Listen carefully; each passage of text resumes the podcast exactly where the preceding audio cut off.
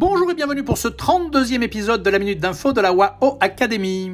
Quand tout le monde se demande si la Chine va abandonner l'économie de marché à cause de toutes les restrictions à l'encontre des géants de l'Internet, de l'éducation, de la finance et de l'immobilier depuis le début 21, le président chinois a répondu aux doutes de tous en annonçant que la Chine allait ouvrir son troisième marché boursier pour soutenir, tenez-vous bien, les PME innovantes, et cela à Pékin.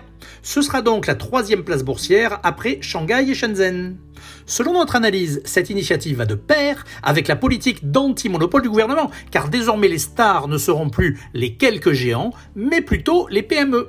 Cette décision est aussi en ligne avec la philosophie d'atteindre la prospérité commune, comme annoncé par le gouvernement.